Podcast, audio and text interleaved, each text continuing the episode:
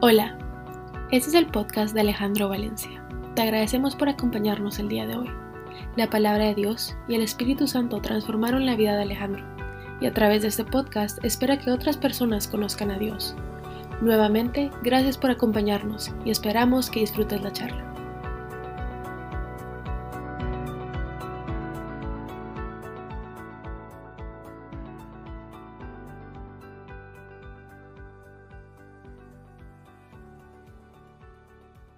Noche yo quisiera empezar por definir un concepto que tal vez para muchos es un, concepto que puede ser familiar y es eh, la definición de producto terminado.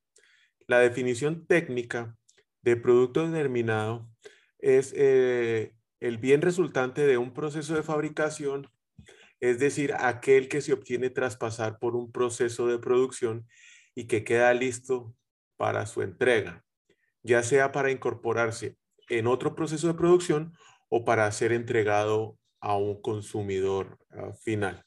Esta definición técnica eh, no deja de ser un poquito engañosa y algo relativa, porque a pesar de ser un concepto que es preciso y que podemos entender claramente, todo va a depender del proceso de producción del que estemos hablando. Es decir, un producto terminado para nosotros puede ser una materia prima o un bien semi-terminado para cualquier otra persona o cualquier otra organización. Y esta es una frase que tal vez a mí me impactó y que me gustaría que si tienen donde escribirla, la, la anoten, porque yo creo que Dios está mucho más interesado en ayudarnos a crecer que vernos a nosotros como un producto terminado. Y es que nuestras vidas muchas veces pueden sentirse como un desierto. Ah, tal vez Alejandro, Estefania, que están sintiendo eso hoy, Ah, no es nada fácil porque estamos secos y marchitos, nos sentimos un poco eh, golpeados, no sabíamos de dónde venía el, el, pencazo, pero llegó. Y es ahí cuando nosotros en, en esas situaciones y en esos desiertos buscamos la manera de parecer que somos un producto terminado y empezamos a improvisar caminos y salidas como si pareciera que tuviéramos el control bajo nuestra mano. Empezamos a ponernos capas de pintura sobre esa nuestra oxidada y desgastada, muchas veces reventada vida. Ponemos un nuevo mantel en la mesa esperando que nadie se dé cuenta de, de la mesa que está toda rayada y acabada, que básicamente es lo que intentamos cubrir. Pero yo creo que Dios no nos está pidiendo en ningún momento que nos parezcamos a un producto terminado. Él dice, que Jesús ya hizo esa obra por nosotros y que es muchísimo más suficiente que cualquier cosa que nosotros podamos llegar a hacer. Yo creo que al contrario, Dios espera cambiarnos desde el principio hasta el final. La obra que Él empezó en cada uno de nosotros la va a llevar a buen término. Él prefiere cambiarnos a nosotros, y esto lo hablo por experiencia propia, desde nuestro interior hacia nuestro, nuestro exterior teniendo claro que esto no es una carrera sprint, no son 100 metros, 200 metros, esto es una maratón, una ultramaratón. Dios invirtió tanto en nosotros, enviando a su Hijo a derramar la sangre por nosotros, y creo que es una inversión a largo plazo y quiere que nosotros por completo abandonemos ese acto y deseo de sentirnos completos de producto terminado y que creamos que, que ya no hay nada que hacer en nosotros y quiere mucho más ayudarnos a que nos mantengamos desesperados por estar con Él para que vivamos cada día de nuestras vidas en su presencia. Y es que el milagro es este, cuando nosotros paramos de estar intentando lucir como nuevos y perfectos, como un producto terminado, la tierra de nuestro corazón se convierte en una tierra sana y fértil y es ahí cuando el amor de Dios y la gracia de Él empieza a brotar en nosotros. Y ese desierto aunque desierto siga, siga siendo y lo sigamos viviendo, empieza a florecer y a cambiar poco a poco por lo que de verdad es real y es algo que nosotros podemos llegar a experimentar y no es lo que nosotros en nuestros pensamientos creemos que es perfecto. Es el amor de Dios obrando en nuestra vida. Yo creo definitivamente después de todo esto que somos la materia prima en constante proceso y ese proceso se va a terminar cuando lleguemos a los brazos de, Jesús. Y la palabra de Dios en Amos 5.7 dice así, así dice el Señor, el reino de Israel, búsquenme y vivirán. Búsquenme. No me encontraron, búsquenme y vivirán. Y Colosenses 2, 6, 7 dice que ustedes han aceptado a Jesucristo como su dueño y Señor. Por eso deben vivir como Él le agrada, tal como se le enseñó.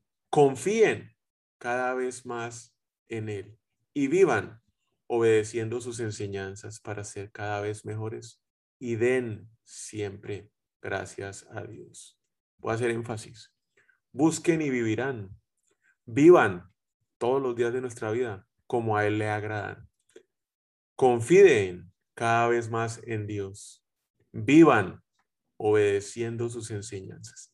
Den siempre gracias. Ahí no veo ninguno de esos procesos terminados. Son procesos que van a continuar durante el resto de nuestra vida.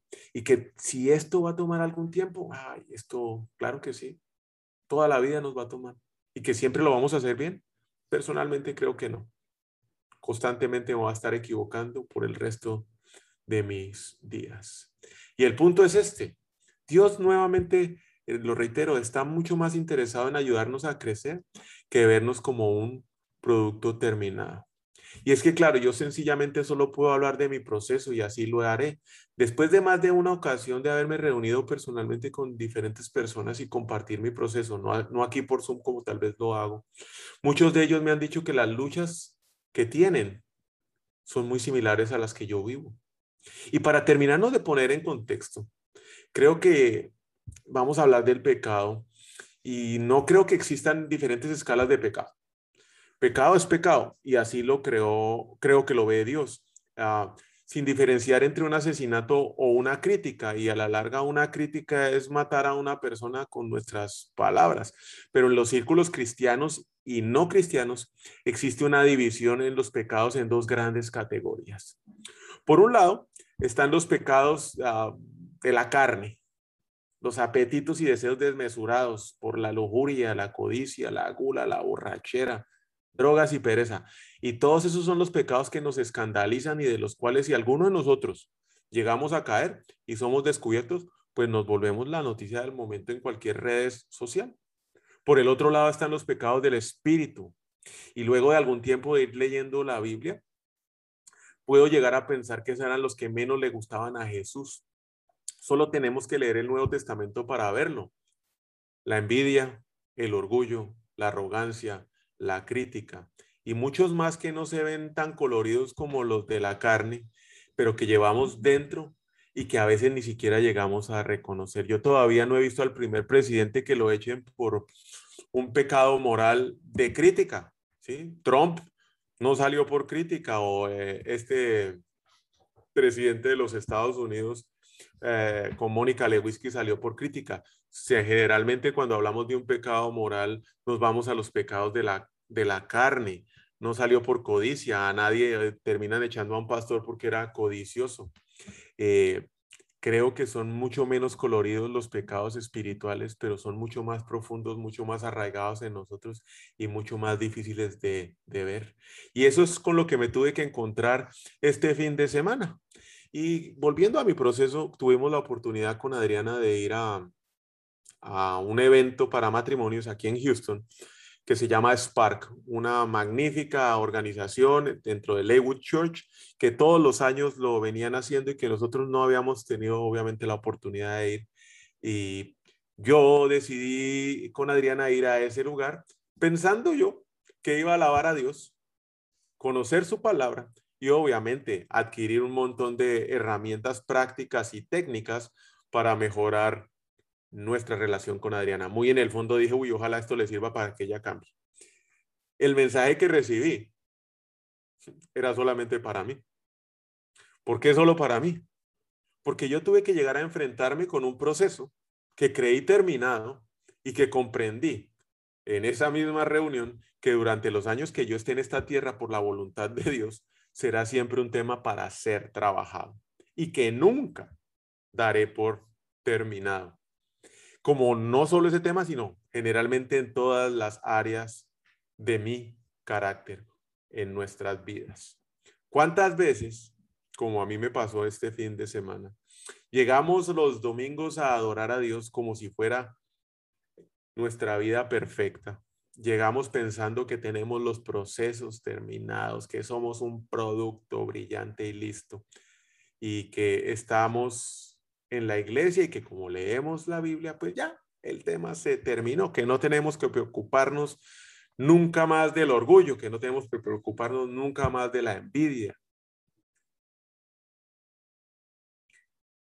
Y claro, adorando feliz a Dios, pero entre semana y cada uno de los días de nuestra semana, nuestras actitudes revelan que nosotros no estamos honrando a Dios con lo que estamos haciendo. Y es que en una de esas conferencias me sentí perfectamente identificado con mi nuevo título empresarial. ¿Sí? En inglés suena mucho más bonito que en español. Chief Service Officer of the House, sirviente principal de la casa. Y dije, uy, qué bien. ¿Cómo estoy haciendo ahorita las cosas? Me sentí re bien, la verdad. Llegué a pensar que todo lo estaba haciendo perfecto. Y a medida que fueron pasando los minutos, ese sentimiento de felicidad y de alegría por creer que yo estaba haciendo bien las cosas, dio paso a darme cuenta de que estoy lejísimos de hacer las cosas bien. Muchas veces que yo sirvo en la casa y me refiero a tareas, a tareas sencillas que hace un año que estamos aquí o que yo personalmente llegué a Houston, no estaba acostumbrado a hacer como lavar platos, aspirar, eh, lavar la ropa, tender la cama y muchas otras actividades de nuestro diario vivir, no las hacía por servir. Muchas veces, si no la mayoría, las hacía por esperar algo a cambio o bien las hacía de mal modo. Pero la última cosa que estaba en mi cabeza era servir.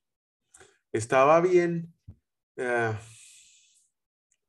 que ya tal vez no decía lo que yo estaba pensando, o como aquí dicen, su papá como alega, ¿sí? Porque aún lo hago, pero en mi cabeza tenía una tormenta, una tormenta, pensando que todo esto que estoy haciendo, el orgullo, y la soberbia hervían dentro de mí. La crítica y el juicio, ¿por qué no recogen este su mugre? Estaban presentemente, presente constantemente en mi cabeza mientras pateaba o tiraba los platos en la lavadora.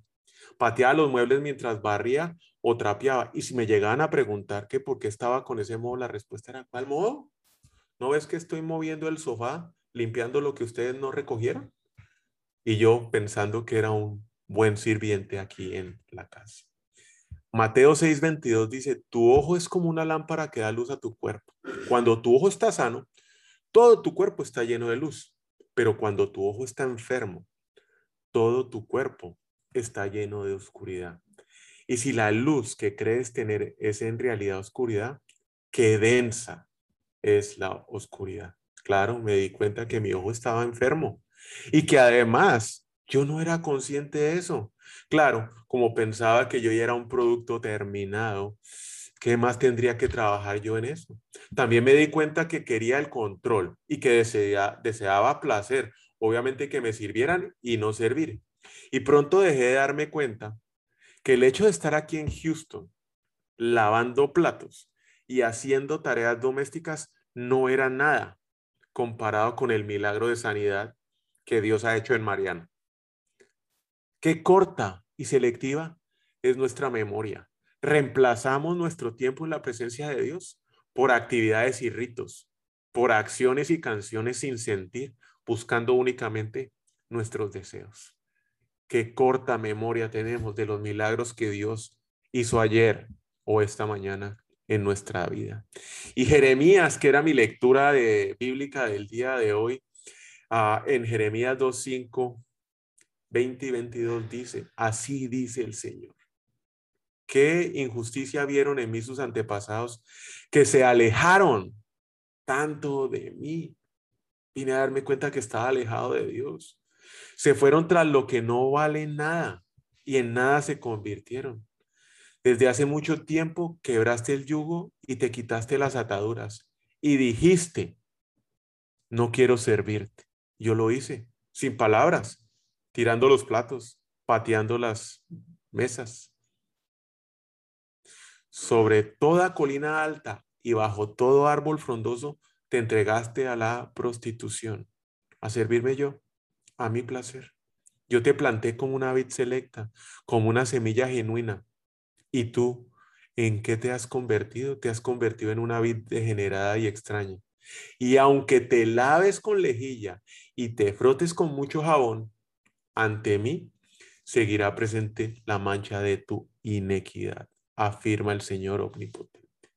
Dios nos salvó, envió a su Hijo único Jesucristo a pagar por nuestros pecados y a liberarnos de la esclavitud. Nos plantó en un lugar para dar frutos, pero claro, somos nosotros los que elegimos el camino y ese camino no siempre es correcto podemos llegar a pensar que estamos haciendo bien las cosas, que somos el producto terminado de un proceso, pero aún aceptamos y convivimos con nuestras fallas de carácter. Nos cuesta una infinidad reconocerlas y mucho más arrepentirnos. Nos frustramos cuando las cosas en nuestro camino se ponen difíciles o cuando ya habiéndolas reconocido, volvemos a caer en ellas. Decimos una cosa y hacemos otra. Y además, no estamos dispuestos a cambiar, mucho menos dispuestos a obedecer. Y digo que el mensaje del fin de semana, que era un evento para matrimonios, era solamente para mí, porque claro, el que debía cambiar era yo, no esperar que Adri cambiara.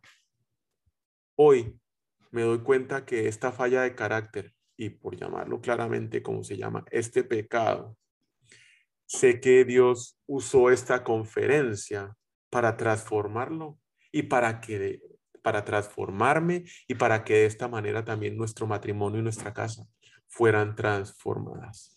Cuando nosotros cambiamos internamente, el impacto es inmenso en el exterior, no lo podemos ni siquiera dimensionar.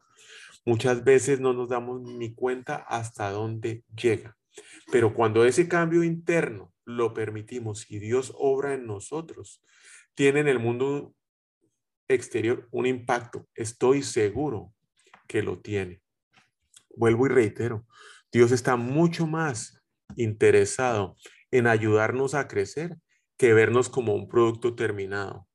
Dios quiere ayudarnos a estar mucho más desesperados por Él para que vivamos constantemente en su presencia. Y siguiendo en mi lectura del día de hoy en Jeremías 3:19, encuentro lo siguiente. Yo mismo dije, dice el Señor, quisiera tratarte como a un hijo y darte una tierra codiciable, la heredad más hermosa de las naciones. Yo creía que me llamarías Padre mío y que nunca dejarías de seguirme. Dios nos quiere dar todo y mucho más de lo que nosotros podemos llegar a necesitar. Pero con nuestras actitudes, con nuestras acciones, decisiones y nuestras fallas de carácter, somos nosotros los que muchas veces no queremos recibir lo que Dios tiene para nosotros. Preferimos seguir aferrados a ese orgullo, a esa soberbia y no reconocer lo que debemos cambiar para aceptar los regalos que Dios tiene en nuestras vidas. Y es que hoy puedo concluir que muchos de los desiertos que enfrentamos en nuestras vidas están diseñados para que pongamos el 100% de nuestra confianza en Dios. Y es que así Dios hará jardines en los desiertos, con la canción que empezamos. Segunda de Corintios 1, 9, 10. Nos sentíamos sentenciados a muerte y eso fue lo que yo me vi reflejado en esa conferencia. Pero eso sucedió para que no confiáramos en nosotros mismos, sino en Dios que resucita a los muertos. Él nos libró y nos librará de tal peligro de muerte. En Él tenemos puesta nuestra esperanza y seguirá librándonos, librándolo, librándonos a cada uno de nosotros. ¿Vamos a fallar? Sí. ¿Nos vamos a volver a equivocar? Sí. Pero Él Dios seguirá librándonos. Dios, y esto es personal, es, creo, es el único que puede cambiar en mí mi falla de carácter. ¿Y por qué digo esto? Pues es que en los últimos 52 años he vivido con ella y no he podido en mis fuerzas dejarla a un lado. Sí he visto el efecto y el daño que hace a los que quiero. Y solo en este desierto, cuando me sentía morir, Dios obró en mí y empezó a liberarme de fallas de carácter una a una y todavía lo hace y me ayuda por medio de diferentes milagros a que yo pueda confiar en Él cada día más. Él nos libró a usted y a mí del mal y nos librará de cualquier peligro, siempre y cuando tengamos la confianza puesta en Él. Y es que cuando yo me pongo primero, como cuando yo estaba sirviendo aquí la semana pasada, cuando yo quiero hacer las cosas a mi manera, cuando mis fallas de carácter como el orgullo y la soberbia, el juicio y la crítica, en mi caso, son las que me empiezan a mover a mí, dejo de confiar en Dios y empiezo a confiar en mí. Y lo que es peor, los caminos que yo empiezo a tomar no son los caminos que Dios tiene para mí, no son siempre los caminos correctos. Y me preguntan, Alejandro, ¿cómo es que usted puede llegar a tener esa fe? Pues no han visto todas las fallas, pero además crecer en fe, tener fe, es como Dios igual transforma nuestras fallas o pecados de carácter. Ni la fe ni las fallas de carácter serán nunca productos terminados mientras estemos vivos en esta tierra. Siempre serán materia prima en las manos de Dios quien empezó la buena obra y la va a terminar. Es como cualquier proceso que toma tiempo, es un proceso y es un proceso además diario. Los desiertos, nuevamente reitero, y los agradezco, son necesarios porque nos liberan de nuestras fallas de carácter, fortalecen nuestra fe y nos enfrentan a nosotros mismos para sacar de ese corazón lo que a Dios no le agrada. Es más de una, en, más de una parte de la palabra de Dios, Dios nos recuerda constantemente que debemos confiar en Él y en su voluntad para nuestras vidas. Y vamos a ver varios versículos que así lo dicen. Están todos en los Salmos. Salmos 27. Estos confían en sus carros de guerra. Aquellos confían en sus corceles. Pero nosotros confiamos en el nombre del Señor nuestro Dios. Salmo 28, 7. El Señor es mi fuerza y mi escudo. Mi corazón en Él confía. De Él recibo ayuda. Mi corazón salta de alegría y con cánticos daré gracias. Salmo 33, 20. Esperemos confiados en el Señor. Él es nuestro socorro. Él es nuestro escudo. Esperemos confiados en el Señor. Salmo 37, 5. Encomienda al Señor tu camino, confía en Él y Él actuará. Él actuará en nuestras formas de carácter, Él actuará a fortalecer nuestra fe, Él actuará en cualquier enemigo de, de salud, económico, de relaciones que nos esté actuando. Encomienda tu camino al Señor y Él actuará. Y este es hermoso. Salmo 56, 3. Cuando siento miedo, pongo en ti mi confianza. Todos en algún momento hemos sentido miedo y si no, lo vamos a sentir, pero tenemos el remedio. Ponemos nuestra confianza en Dios. Nuevamente reitero, Dios está mucho más interesado en ayudarnos a crecer que vernos como un producto terminado. Quiere ayudarnos a estar mucho más desesperados por Él, para que vivamos siempre en su presencia. Cuando yo pongo mi confianza en Dios, Dios se mueve a obrar. Y quiero terminar hoy con un versículo que nuevamente de mi lectura diaria impactó mi vida de la misma manera como Dios lo hizo el fin de semana en la conferencia, ya que muestra de qué forma Dios transforma nuestro carácter cuando nosotros ponemos nuestra confianza en Él. Dios le dice al profeta Jeremías, cuando lo estaba preparando para llevar el mensaje de juicio al pueblo, al pueblo de Dios, lo siguiente. Pero el Señor me dijo, dice Jeremías, no digas soy muy joven, porque vas a ir a donde quiera que yo te envíe y vas a decir todo lo que yo te ordene. No le temas a nadie, que yo estoy contigo para librarte, le afirma, lo afirma el Señor. Luego extendió el Señor la mano y tocándome la boca me dijo, he puesto en tu boca mis palabras. Mira, hoy te doy autoridad sobre las naciones y reinos para arrancar, derribar, para destruir y demoler, para construir y plantar. Y de aquí me quedan tres cosas claras en mi vida. Uno, que somos escogidos. Dios nos eligió antes de que nosotros inclusive naciéramos. Nada tiene que ver nuestra edad o nuestra preparación académica, menos nuestra posición social o económica. Tiene que ver con nuestra disposición. Dos, somos fortalecidos. Él promete que estará con nosotros a donde quiera que vayamos y que nos librará de cualquier cosa siempre y cuando estemos confiando en Él, desierto, agua profunda o fuego que quiera quemarnos. Tres, que somos habilitados. Él va a poner en nuestra boca y en nuestros pensamientos lo que debemos decir y lo que debemos hacer para cumplir su voluntad.